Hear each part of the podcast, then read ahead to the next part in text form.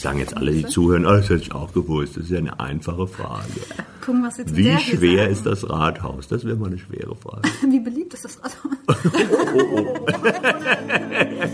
Mainz gehört. Der Podcast für, über, in Mainz. Der schönen Stadt am Rhein.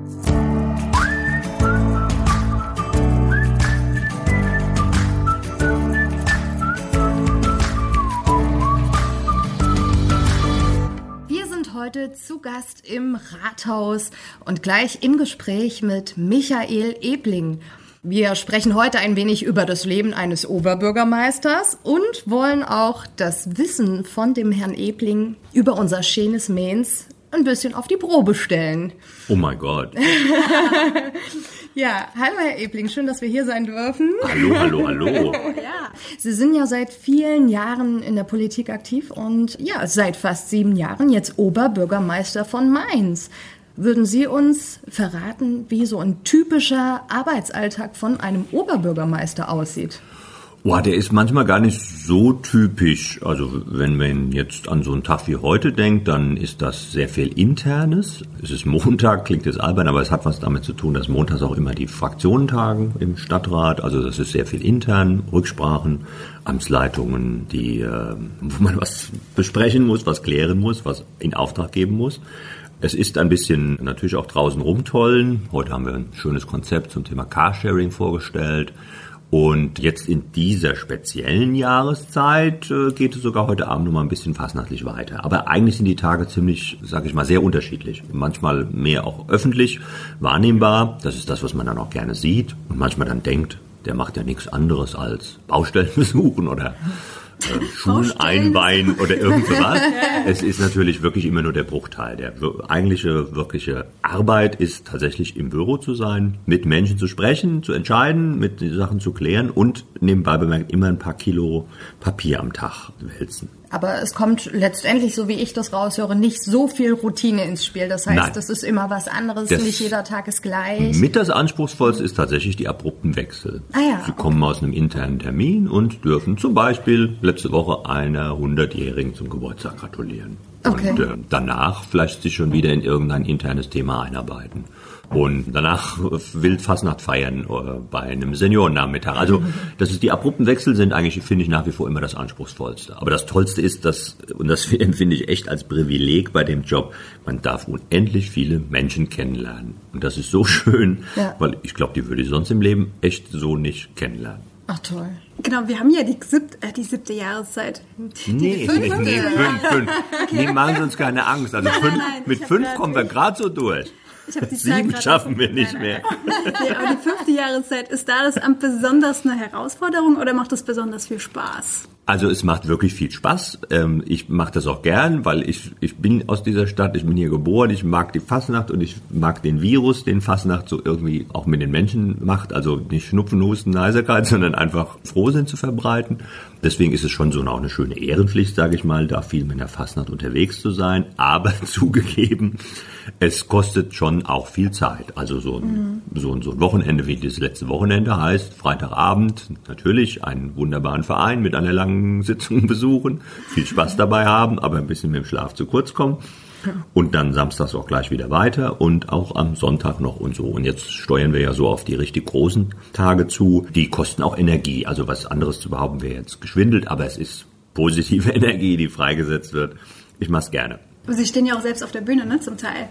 Das stimmt, ich habe es mir nicht abgewöhnt. Da gibt's ja immer welche, die meinen, das wäre nicht so okay, man soll da selbst quasi in der Rolle nicht auf die Bühne gehen. Ich sehe das ein bisschen anders. Ich habe da eine klare Absprache mit meinem Verein. Solange die das okay finden, mache ich das gerne, weil es mir echt Spaß macht. Und ich genieße es auch, ehrlich, weil es ein bisschen so ein Aussteigen ist, in Anführungszeichen.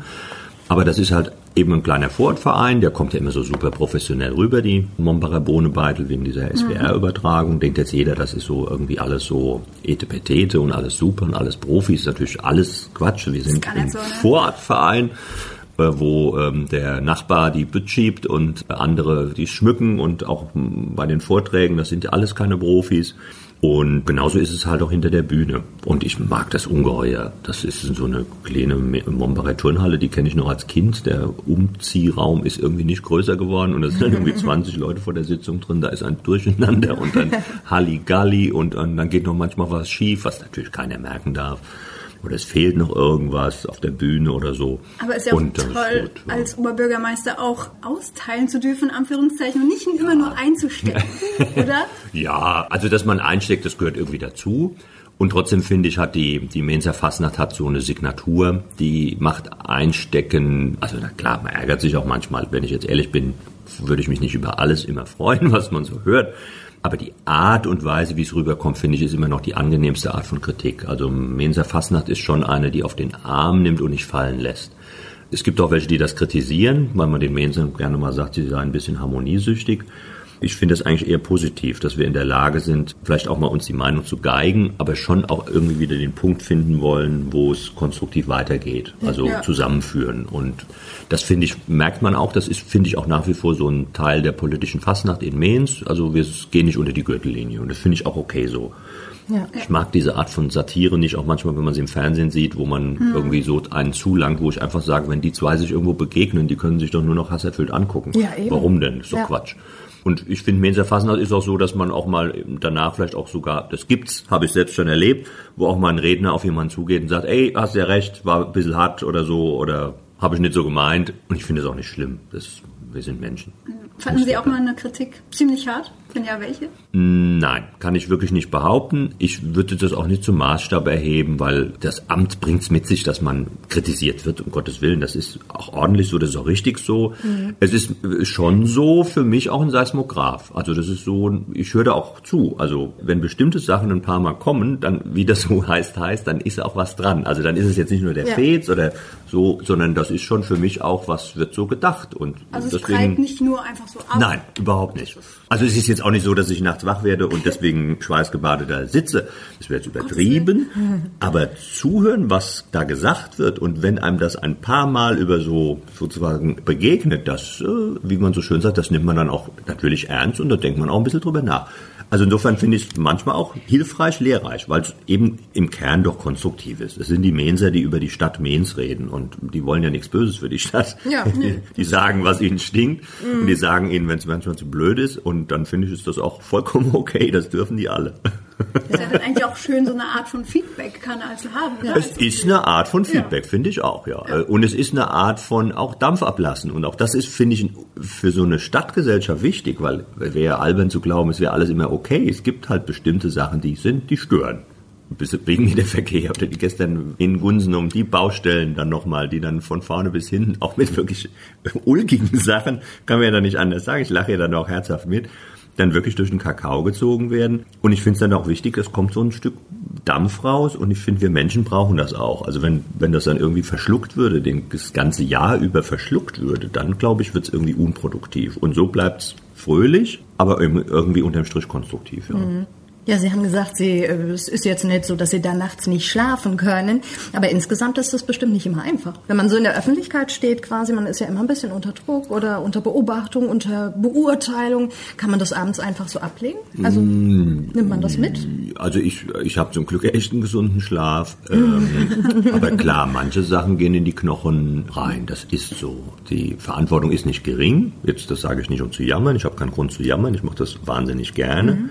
Aber ähm, sonst würden Sie haben, auch nicht mehr hier sitzen. Sonst würde ich auch nicht mehr ja. hier sitzen. Dann würde ich, weiß ich nicht, auf dem Rhein rudern oder so. angenehmer ist.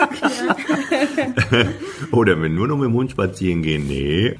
Es gibt schon auch, und das, ich sag mal, bestimmte Dinge haben Tragweite, auch in der Art der politischen Entscheidung oder manchmal auch in personellen Fragen.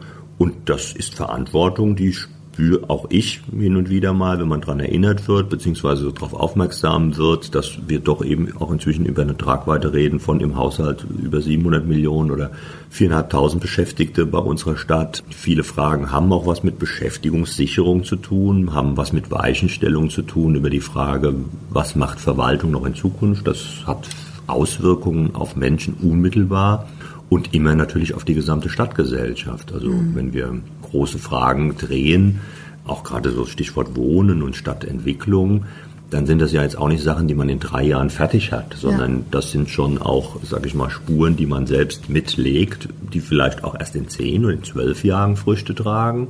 Und die, in der Dimension, glaube ich, sollte man auch die Entscheidung reflektieren. Das ist auch mein eigener Anspruch, dass sie auch, wenn man in zehn Jahren noch durch die Stadt geht, sie Bestand haben. Und das ist auch das, was ich gerne möchte, weil irgendwie, ich werde äh, hoffe ich nicht Oberbürgermeister sein, bis ich 85 bin oder so. Ähm, ich will keinem Angst machen damit. ähm, aber das Gefühl, dass man dann nicht irgendwann mal bei der Gelegenheit erwischt wird, zu sagen, oh, da hast du aber grundlegend daneben gehauen, das ist mir schon aufwichtig. Ja, Sie selbst sind gebürtiger Mainzer, leben schon ja. immer in Mainz. Mombach. Ja, das stimmt. Manche denken auch, man, ich sei in Mombach geboren, weil es in Mombach immer ein kleines Krankenhaus gab, das für seine Geburtsstation echt äh, world famous fast war. Mhm. Das und, war aber ein bisschen ähm, vor unserer Zeit, oder? Ja, ich kann ja, mich ja. daran nicht erinnern. Ja, Das war Rochus damals, das gibt es schon gar nicht mehr. Das okay. viel zu klein und so. Aber eine Zeit lang, und da sind echt viele sogar in Mombach geboren. Und dann denken immer viele bei Mombach, da muss ich auch geboren sein. Nein, bin ich aber nicht. Ich bin der Uniklinik geboren.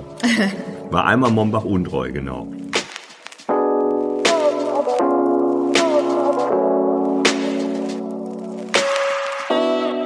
Stichwort Wohnen. Viele Bürger haben ja im Moment so ein bisschen die Angst, beziehungsweise lässt sich da ein bisschen beobachten, dass die Preise für Wohnraum steigen immer weiter und viele sind ein bisschen besorgt, dass es bald für Menschen mit mittlerem Einkommen vielleicht nicht mehr ganz so bezahlbar wird in naher Zukunft.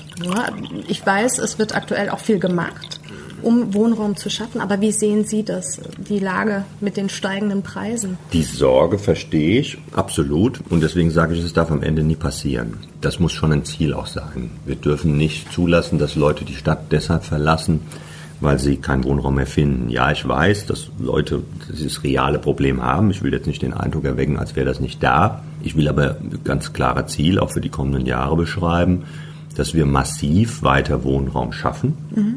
Ich hatte 2012 gesagt, bis 2020 schaffen wir 6.500 neue Wohnungen. Das hat mir mir am Anfang nachgesehen als großes Versprechen, aber es hat keiner geglaubt. Wir haben jetzt bis Ende 2018 schon diese 6.500 Wohnungen zusätzlich geschaffen in diesem Zeitraum. Oh.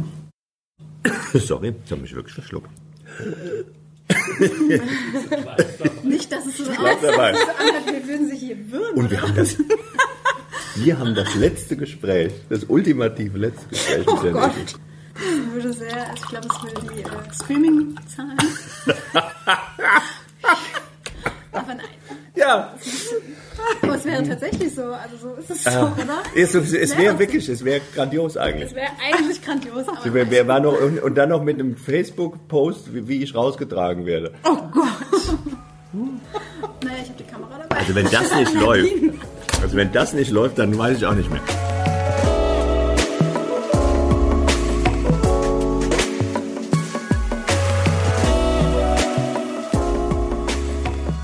So, wo, wo waren wir jetzt? Sorry, jetzt habe ich. beim Wohnraum. Ja. Genau, dass, die Zahlen schon gut aussehen, seit Ende 18 sogar und das, schon. Und das ist die Zahl, die auch tatsächlich schon auch bezogen ist? Das ist das, was tatsächlich bezogen ist, was fertiggestellt ist. Und wir haben, so hab, ist, bleibt auch das Ziel ambitioniert, dass wir auch in den nächsten fünf Jahren jetzt nochmal 5.500 Wohnungen, also bis 2025, ich setze jetzt auf bei 20, weil das andere Zeitraum auch bei 20 endete, nochmal mindestens 5.500 auch mehr bauen können. Das sieht man an den Flecken, wo im Moment auch viel sich dreht. Mhm. Also wir haben ja, wenn man es anders formulieren wollte, wir haben ja zwei Stadtteile sozusagen in der Pipeline. Das einmal Zoll und Binnenhafen, das werden am Ende 2000 Wohneinheiten sein. Das ist auch für Mainzer Verhältnisse schon fast äh, Stadtteilgröße, also allemal größer als Dreis am Ende oder äh, mhm. Marienborn, jetzt bezogen auf die Wohneinheiten, nicht auf die Fläche. Und da sind wir ja schon sehr, sehr weit, Zoll und Binnenhafen, der wächst ja sehr, sehr tüchtig. Und Heiligkreuz Viertel haben wir angefangen, eigentlich auf 30 Hektar nochmal 2000 Wohneinheiten, die jetzt so sieht man ja den Beginn auch äh, in den nächsten Jahren am mhm. Entstehen mhm. sind. Das ist immer noch die wichtigste Antwort darauf, dass es zu wenig Wohnungen gibt, dass wir eben mehr bauen, dass wir das Angebot erhöhen. Und was ich für besonders wichtig halte, wir haben das erste Mal eine Trendwende wieder beim geförderten Wohnraum. Das heißt, wir haben schon eine Reihe von Tausenden von Wohnungen in Mainz gehabt, die waren sozial gefördert, also dadurch verbilligt, weil staatlich subventioniert. Mhm. Die liefen über die Jahre alle aus der Förderung raus, sodass es immer weniger wurde. Ach so. Und wir haben jetzt seit 2017 eine echte Trendwende, das wird wieder mehr. weil wir inzwischen sagen, neue Gebiete müssen 25 Prozent geförderten Anteil haben. Das verhandeln wir mit den Investoren und das klappt auch gut und das zeigt dann schon, dass wir auch für den bezahlbare Segment mehr tun. Aber mhm. immer noch es muss mehr getan werden. Also das ist jetzt nicht das Ende, sondern das ist eigentlich erstmal so der richtige Meilenstein in der Entwicklung, dass wir sehen, dass wir selbst, sage ich mal, sehen, da ist eine Trendwende. Das lohnt sich, die Anstrengung auch auf kommunaler Ebene weiter auch zu verdichten. Und sozial gefördert heißt zwischen 6,40 Euro und 7,25 Euro der Quadratmeter mhm. dann als Mietpreis und das ist wirklich bezahlbar. Ja. Aber da müssen wir noch eine Menge für tun. Und wie gesagt, wie alles in der Stadt, heißt es in den nächsten Jahren weiter Vollgas geben. Ne? So viele Wohnungen, die werden ja sicherlich, sicherlich bezogen auch alle. Das bedeutet, die Bevölkerung von Mainz wächst und wächst, was ja auch wieder Auswirkungen auf Verkehr hat. Auf Kitaplätze, auf was nicht alles. Wie, wie gehen Sie denn da vor? Oder was ist da so im Hinterstübchen, sage ich jetzt mal? Naja, es ist schon so, dass wir integriert entwickeln oder integriert auch denken. Was will ich damit sagen? Ich will damit sagen, dass wir, jetzt bleibe ich mal beim Heiligkreuzviertel, weil es eben im Moment noch die mit die größte brachliegende Fläche ist, wo jetzt so langsam Wohnungsbau entsteht dass wir uns natürlich die Planung so anschauen, dass wir jetzt eben im ersten Abschnitt von 150 Wohnungen auch gleich eine Kita mit drin haben, mhm. die quasi parallel errichtet wird, sodass sobald die ersten Leute dort wohnen, wir sofort wieder auch ein Angebot haben für die Kleinsten dass wir bewusst anfangen, dort auch den Einzelhandel im ersten Abschnitt zu entwickeln, dass diese Frage, ich wohne da, wie bin ich versorgt, sich auch nicht mehr stellt. Integriert heißt, dass wir ein Stück der Verkehrsentwicklung der Zukunft natürlich auch vorausnehmen. Also wir haben in den neuen Gebieten durch unsere Stellplatzsatzung auch ein tolles Wort, kann man bei Scrabble was mit gewinnen, ob einer versteht, weiß ich nicht. Gleich mal aufschreiben, ja. Aber soll halt heißen, wir haben ja eine gesetzliche Pflicht zur Herstellung von Abstellflächen, dass wir dort bewusst niedrigere Werte nehmen. Will sagen, wir realisieren schon gar nicht mehr so viel Autoabstellplätze, weil wir in Zukunft eher darauf setzen, dass in diesen neuen Gebieten von der Fahrradverleihstation, die wir aus einer Hand anbieten können, gemeinsam mit der E-Mobilität, gemeinsam mit Carsharing, wir natürlich auch die Modelle, sage ich mal, der Zukunft, für die Mobilität der Zukunft mitentwickeln. Das können wir dann tun, wenn wir als Kommune halt eben starke Player sind, starke Planer sind. Und das schaffen wir eben auch mit einem so guten Zusammenspiel zwischen, da bin ich wieder beim Thema integriert, dass wir nicht nur sagen, hier ist die Fläche jetzt gucken wir mal, was der Markt so hergibt. Kommt, jeder Investor kommt nach Mainz und die bauen dann, sondern wir halten schon auch die Hand drüber zu sagen, wir entwickeln das Verkehrskonzept mhm. parallel dazu und haben dafür auch starke kommunale Unternehmen, die das sozusagen aus einer Hand heraus schaffen können. Und das ist mir immer wichtig, weil es nicht darum geht, dass wir einfach so jetzt eine, ich sag's jetzt mal, eine blatte Antwort darauf finden wollen, sondern mhm. es schon darum geht, dass wir natürlich auch die Lebensqualität der Zukunft, zum Beispiel mit Bildungsinfrastruktur oder eben auch mit einer modernen Mobilität an der Stelle verknüpfen. Denn da bin ich wieder beim Thema, irgendwie, wenn man das dann in 15 Jahren mal fertig sieht, also bis mal alles dann richtig fertig ist, sind es vielleicht 15 Jahre, das ja. vielleicht sind es auch 10, vielleicht sind es auch 12, aber vielleicht sind es auch 15, dass man dann auch sagt, okay, das haben die sich echt auch gut überlegt.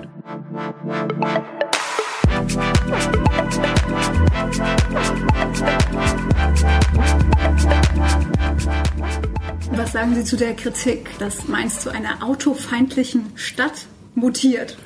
Also ich finde das nicht gerechtfertigt als, als, als Kritik. Ähm, ich denke, es ist nachvollziehbar, eine Stadt, die wächst, das tun wir, die ihre Autowege nicht einfach mal vermehren kann und aus ja. Klimagründen auch nicht einfach so vermehren sollte. Das kann nur eine kluge Stadt sein, die stärker darauf setzt, dass die Menschen auf die, ja, den Umweltverbund setzen, also sprich auf den ÖPNV oder auf das Fahrrad oder auch auf andere Sharing-Modelle, sprich wir teilen uns das Auto.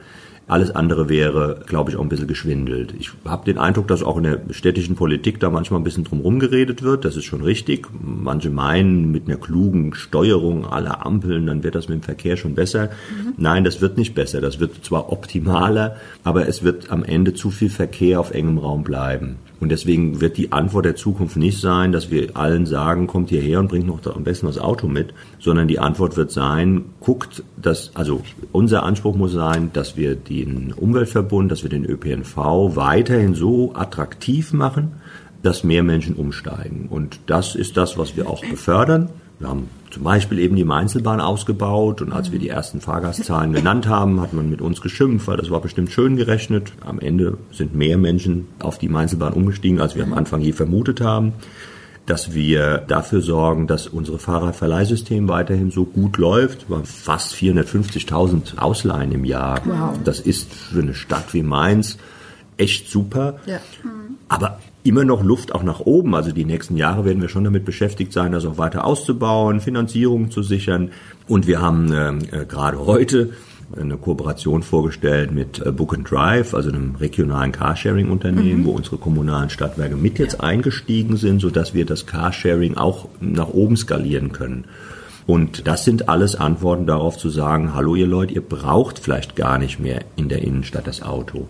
Und man darf es hinzufügen, Mainz wächst jedes Jahr. Wir sind jetzt schon bei 220.000 aktuell. Die Anzahl der Autos wächst seit einigen Jahren nicht mehr. Das heißt, die Menschen haben auch selbst ein anderes, sage ich jetzt mal, Erfüllungsbedürfnis an Mobilität. Die Zeit, wo das Auto als Statussymbol diente, ich glaube, die ist auf dem Rückzug. Und vielleicht ist das gar nicht so verkehrt. Ja, man sieht's ja an dieser Trendwende, ne? dass der Fahrradverleih zum Beispiel boomt. Was das ist ja eigentlich Ich ein bin auch mit dem Fahrrad. Richtig, Fahrrad, richtig, genau. Das ist natürlich sehr vorbildlich. Ja, das auch noch Frau Muss ich jetzt auch noch mal kurz erwähnen. Genau. Das, das Rad war so schön mit dem Fahrradverleih, dass es ja sogar jetzt die Wiesbadener seit dem letzten Juli ja machen. Also Wirklich? sind ja, ja, ja, ja. Wir sind ja die, wir haben das ja geschafft. Äh, Die Wiesbadener haben ja auch so ein Fahrradverleihsystem und haben da ein bisschen rumgeprüft und rumgeprüft, bis wir irgendwann mal gesagt haben, hallo ihr Leute, wo das Gute ist so nah, warum in die Ferne schweifen? Das heißt irgendwie anders. Aber egal. Hat ja lang genug gedauert, ehrlich gesagt. Die Ja, ja und jetzt haben wir quasi ein gemeinsames System, was schon auch wieder positive Effekte hat. Ist ja klar, weil natürlich in der Beschaffung, im Unterhalten ist es ein, ein, ein System, was in beiden Städten läuft, natürlich nochmal auch für alle Beteiligten am Ende des Tages wieder günstiger. Also ein bisschen Beispiel geben sind wir hoffentlich auf dem Wege schon. Mobilität, Diesel. Das ist ja auch so ein Thema. Stimmt. Aber ich habe gelesen bzw. gehört auch, dass sie da, dass sie das eigentlich nicht so, da sind sie kein Fan von, von dieser Studie und sind da eigentlich nicht von überzeugt, dass das wirklich Na, was verbessern würde. Also ich bin, ich bin bei dem Thema Fahrverbot von Anfang an nicht wirklich überzeugt. Ich bin sehr davon überzeugt, dass wir gucken, dass die Luft sauberer wird. Das Ja. finde ich schon okay, weil das ist ein hohes Gut. Also mit Gesundheit soll man keine Scherze machen. Ich will mich auch nicht in die Debatten von Lungenfachärzten einmischen, die sich auch offensichtlich auch noch mit falschen äh, Zahlen da gegenseitig bombardieren. Aber dass Luft sauber sein soll, was, also will ich nicht drüber diskutieren. Das ist eine Pflicht und da haben wir auch unseren Anteil dran zu leisten, äh, auch wenn es um gerade um verkehrliche Belastungen geht. Ich fand halt das Thema Fahrverbote äh, in Deutschland, ich finde es so eine schreiende Ungerechtigkeit und über den Punkt komme ich auch nicht hinweg. Da gibt es Automobilkonzerne, die echt, denen geht's blenden, um nicht zu sagen, die, die wissen mit dem Geld nicht mehr wohin. Das sei denen gegönnt, das ist keine Neiddebatte von mir. Aber die bringen Autos auf den Markt, wo jeder weiß, sie haben den Verbraucher beschissen, darf man das auch sagen in so einem Podcast. Und ähm, äh, okay, also sie haben die Autofahrer beschissen, den Verbraucher auch noch beschissen. Und am Ende sind es nicht diejenigen, die am Ohr gezogen werden, sondern es sind die Kommunen mit Fahrverboten. Und am Ende, wer, wer, wer, wer fährt morgens um vier in die Stadt rein? Ja, das ist, äh, das sind Leute, die im Schichtdienst arbeiten. Bei der Feuerwehr bei uns oder in der Unimedizin, in den sozialen Pflegeberufen. Und denen sagen wir dann so, jetzt, hier hast du die berühmte A-Karte und du hast jetzt Pech gehabt. Genau. Das nervt mich heute noch, wenn man drüber redet, merkt man auch gerade, dass ich mich gerade jetzt wieder, ich könnte mich gerade aufregen. Die Gesichtsfarbe. Ich könnte mich gerade aufregen. Und, und, und was machen wir dann? Wir äh, elaborieren so ein bisschen auch an der, an der Oberfläche. Und das ist, finde ich, also finde ich ungerecht. Das ist mir zutiefst ungerecht, das ist mir einfach wie so ein Dorn irgendwie so im Fleisch, stört mich. Trotzdem, wir gucken, dass es besser wird. Wir haben alleine so mit unserem Maßnahmenplan rund 70 Maßnahmen, ganz, ganz viele aufgelegt. Und die wirklich wichtigen und guten Maßnahmen, nämlich schnell reduzieren, Stickoxide reduzierenden Maßnahmen, die haben wir auch fast schon weitestgehend umgesetzt. Das kann man sogar sehen, wenn man im Internet schaut, wie die Stickoxidbelastung, die wird gemessen, kann man ja, die ist ja online, ist ja für jeden transparent und nachvollziehbar, dass die Werte in den letzten Jahren schon um 25 Prozent besser geworden sind, jetzt Vergleichszeitraum seit 2010 und dass sie eben aktuell auch weiter besser werden. Also insofern, ja, ich finde, wir sollten alles tun, dass so ein Dieselfahrverbot vermieden wird. Und ich bin auch nach wie vor zuversichtlich, dass wir nicht ein solches verhängen müssen. Aber gleichzeitig strengen wir uns an, dass die Luft sauberer wird. Sprich, wir haben jetzt gerade die Fahrzeuge für die Mainzer Verkehrsgesellschaft, Mainzer Mobilität, also unseren ÖPNV, Beschaffungen vorgezogen. Das sind Fahrzeuge, die haben 90 Prozent weniger Stickoxidausstoß. Und wir werden jetzt in ein paar Wochen dann auch die ersten E-Fahrzeuge genauso wie Wasserstoff, also Brennstoffzellenbusse auf den Hof bekommen. Und das zeigt nur, dass wir es auch wirklich ernst meinen und dass man sich darauf verlassen kann, dass wir ähm, am Ende auch die, die Grenze wieder einhalten werden. Ja.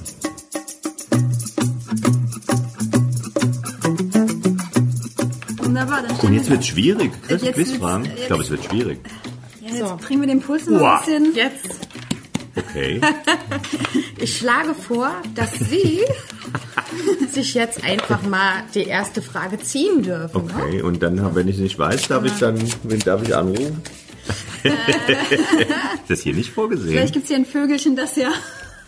So, also ich breite hier mal die Karten aus. Zieh mir eine Ebling Frage, darf ja. jetzt mal eine Frage ziehen. Steht da die Antwort auch Ja, drauf? Oder was? Die Antwort ist auch dabei, deswegen lesen wir am besten. Ach so, ah, oh, das schade. ist zu einfach. Okay, gut. Ja. Achtung, jetzt Sind- Sind wir gespannt? Aufregung. Das, die ist gar nicht so schwer. Welcher berühmte rheinhessische Schriftsteller wurde 1962 zum Mainzer Ehrenbürger ernannt? Karl Zuckmeier. Sehr gut. Ah. Gut. Einem Heimatort Nackenheim. Der gute Mann. Hey, gut. Uh, Ah, Mensch, das äh, ist doch schon mal ein prima Anfang. yeah. Das, äh, die nächste.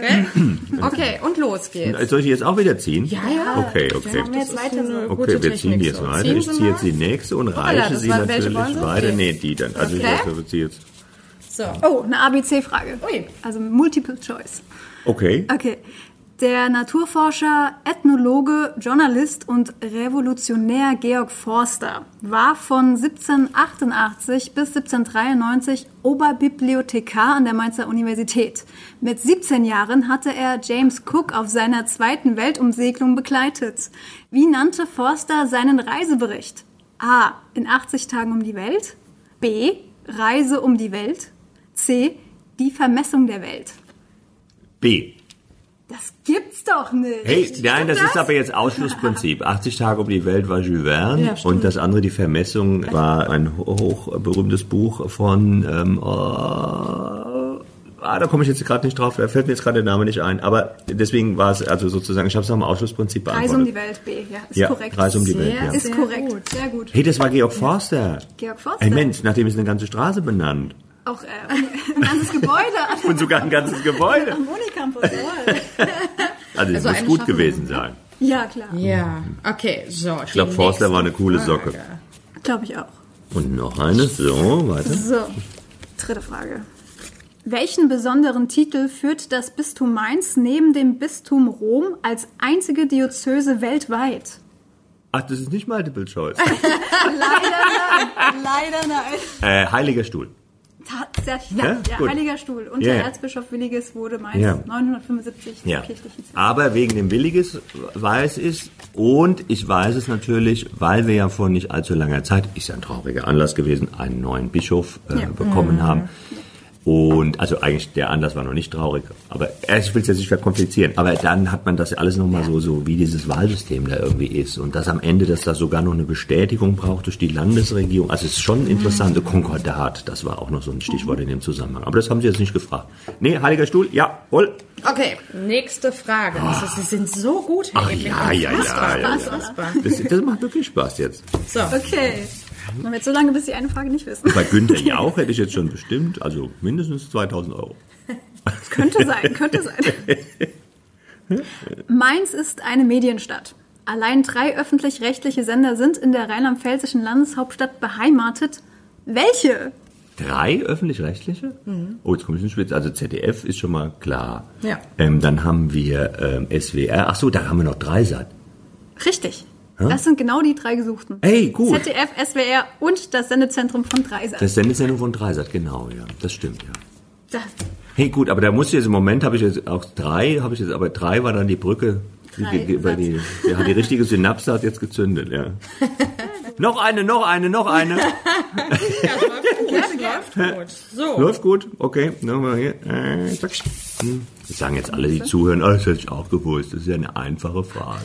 Gucken, was jetzt Wie schwer ist das Rathaus? Das wäre mal eine schwere Frage. Wie beliebt ist das Rathaus? Die Frage ist, die Stadt Mainz geht auf ein römisches Legionslager zurück. Es wurde strategisch günstig auf einem Hügel an der bedeutenden Rheintalstraße von Nero Claudius Drusus 38 vor Christus bis 9 vor Christus angelegt. An den römischen Heerführer erinnert welches Bauwerk? Der Drususstein. Das ist jetzt auch nicht so schwer gewesen. Nee, fand ich jetzt auch. Das war jetzt nicht wirklich schwer. Also da hätte man jetzt, wenn man jetzt nicht, wenn man jetzt nicht, wenn, wenn man jetzt nicht Mensa gewesen wäre, hätte man auch ein bisschen drauf kommen können. Aber nein, es ist der Drususstein, der tatsächlich auf der Zitadelle steht. Der übrigens gerade sehr aufwendig saniert wird. Aber das ist auch gut so, ja. Das ist die römischen Relikte auch gut Jetzt erhalten. wissen wir auch, warum er da steht. Für alle, die es vorher nicht wussten. Genau. Es gab sogar richtige Festspiele damals. Die haben die zu Ehren von Drusus haben die richtig so Festspiele veranstaltet. Ja, ja. ja. Wann wurde der dahingestellt? Äh, oh, das ist jetzt, das war das jetzt auch eine Frage? Nee, das war jetzt meine Frage, weil ich glaube, 9 vor Christus war es noch nicht. Nee, nee, nee, nee, nee, das kam später, glaube ich. Das, Ja. ähm, aber er muss wohl ein sehr beliebter und wohl berühmter, also beliebt im Hinblick auf die Kaiser in Rom gewesen sein, denn dass man sozusagen so ein, so ein großes Ehrenmal bekommt, war wohl auch nicht so ganz üblich. Also irgendwie, ja, okay. Also ich habe ihn nicht gekannt. Noch eine? So, jetzt die eine Million Euro Frage. Ehrlich? Uiuiui. Oh, oh, oh, jetzt wird's ernst. Wahrscheinlich, oh, wahrscheinlich haue ich jetzt die nebendran bei einer Million. Da muss man Nerven behalten, Achtung. Ist wieder eine Multiple-Choice-Frage. Oh, das gibt die Wahrscheinlichkeit, Okay. das wird besser. Mainz liegt am Rhein. Wer hätte es gedacht? Oh, so was. Gegenüber der Altstadt mündet der Main in die verkehrsreiche Wasserstraße. Wie lang ist dieser Nebenfluss? Der A. Main. Ja. A. 387 Kilometer. B. 498 Kilometer. Oder C. 527 Kilometer. Ich muss jetzt echt raten. Ich weiß es nicht. Also habe ich jetzt auch noch, mir noch nie drüber Gedanken gemacht, ich habe mal gehört, im Main. Zweifel bei so Längenangaben. Auf die längste gehen. Okay, dann nehme ich C. Und es ist richtig. Ja! Aber das war jetzt echt kein Wissen. Das habe ich jetzt echt. 527 Kilometer ist der Main lang. Boah. Aber ich finde, das kann ich heute Abend. Ich bin heute Abend noch auf einer Veranstaltung und ich glaube, ich kriege das irgendwie unter. So ein bisschen Klugscheißer wissen. Ja, ein bisschen Klugscheißerwissen ist immer gut. Im Übrigen, also Sie wissen das bestimmt alle, aber der Main ist 527 Kilometer lang. Und die Hälfte des Publikums denkt so, hä, was will er uns jetzt damit sagen? Aber, Und wie lang ist der Rhein? Der Rhein ist über 1000, oder? Ja, auf jeden Fall. 1300 kann das sein? Habe ich mal so noch im Kopf.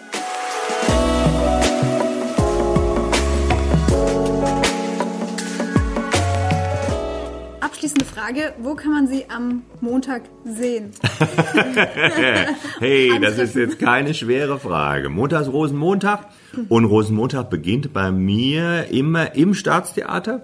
Das Land Rheinland-Pfalz und die Stadt laden da natürlich auch Gäste ein, diesen äh, weltberühmten Rosenmontagszug, ist ja keine Übertreibung, auch zu betrachten. Und Da gibt's immer so im Staatstheater eben einen kurzen Empfang und die Frau Ministerpräsidentin und ich haben das Vergnügen, dann auch Gäste da zu begrüßen. Also es ist wirklich ganz interessant, weil da so ein japanischer Generalkonsul oder auch die französische Botschafterin waren letztes Jahr dabei. Also man merkt dann schon, die, was wir so jährlich empfinden, finden die schon auch irgendwie besonders und kommen dann bei so etwas auch mal vorbei. Und dann geht's raus auf die Tribüne und dann wird der närrische Lindwurm geguckt, bis zur Zugente, von der wir immer hoffen, dass sie es schafft.